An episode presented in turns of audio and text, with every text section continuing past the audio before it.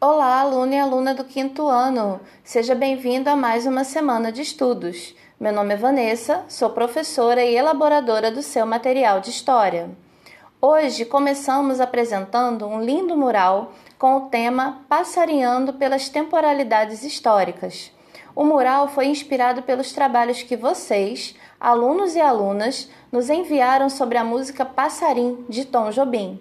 A professora Eliane Erce Veloso, da Escola Municipal Alfredo Cesário Alvim, também desenvolveu um trabalho ótimo com seus alunos e enviou para a gente.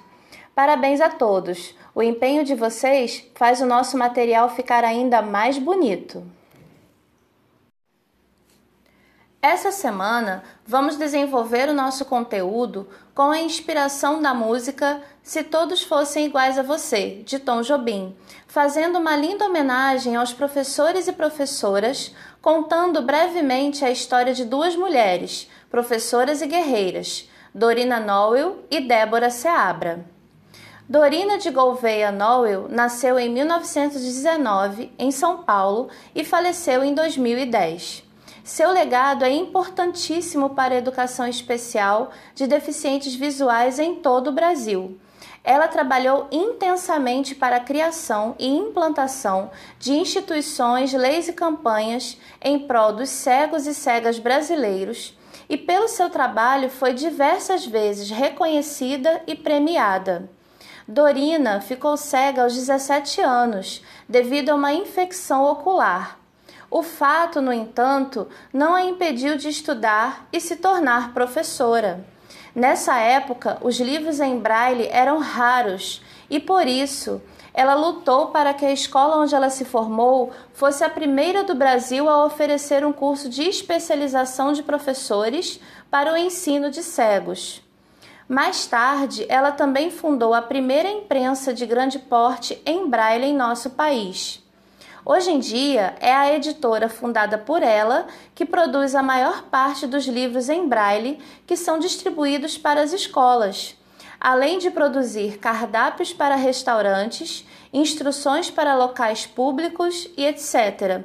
Tudo impresso de forma a atender às necessidades das pessoas cegas ou com baixa visão. O seu legado pode ser visitado na página da internet da Fundação Dorina Noel para Cegos.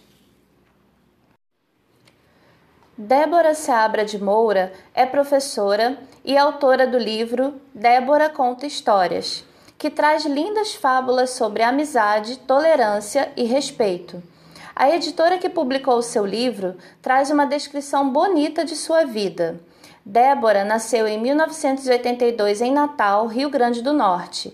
Ela se tornou a primeira pessoa portadora de síndrome de Down a se formar professora no Brasil, em uma época em que havia ainda mais discriminação e menos conhecimento do que há hoje sobre o assunto.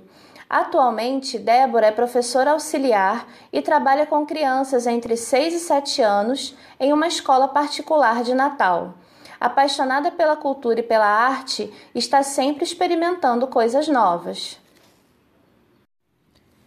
Pelas histórias de Dorina e Débora, podemos tirar importantes lições de vida e superação. E além disso, podemos fazer um diálogo interessante com o conteúdo trabalhado na semana passada em nosso material. Você se lembra? Falamos sobre o Dia Nacional de Luta da Pessoa com Deficiência. As lutas que Dorina e Débora travaram e travam em suas trajetórias são lições não só para professores e professoras de todo o Brasil, mas também para as pessoas com deficiência. Essa é a homenagem que queremos fazer com os versos de Tom Jobim. Abre aspas. Vai tua vida, teu caminho é de paz e amor. A tua vida é uma linda canção de amor. Abre os teus braços e canta a última esperança, a esperança divina de amar em paz. A nossa proposta de atividades é inspirada nas fábulas do livro da professora Débora. Ela traz os bichos como protagonistas de suas histórias, mas as situações que eles vivem podem ser aplicadas em nossa sociedade de seres humanos. Há, por exemplo, a história de um passarinho de asa quebrada que precisa da ajuda de seus amigos para ganhar confiança e conseguir voar. Agora é a sua vez de criar uma história. Como em uma das fábulas da professora Débora, teremos dois personagens, um papagaio e um cachorro. Que situações de amizade, superação e vitória eles podem viver?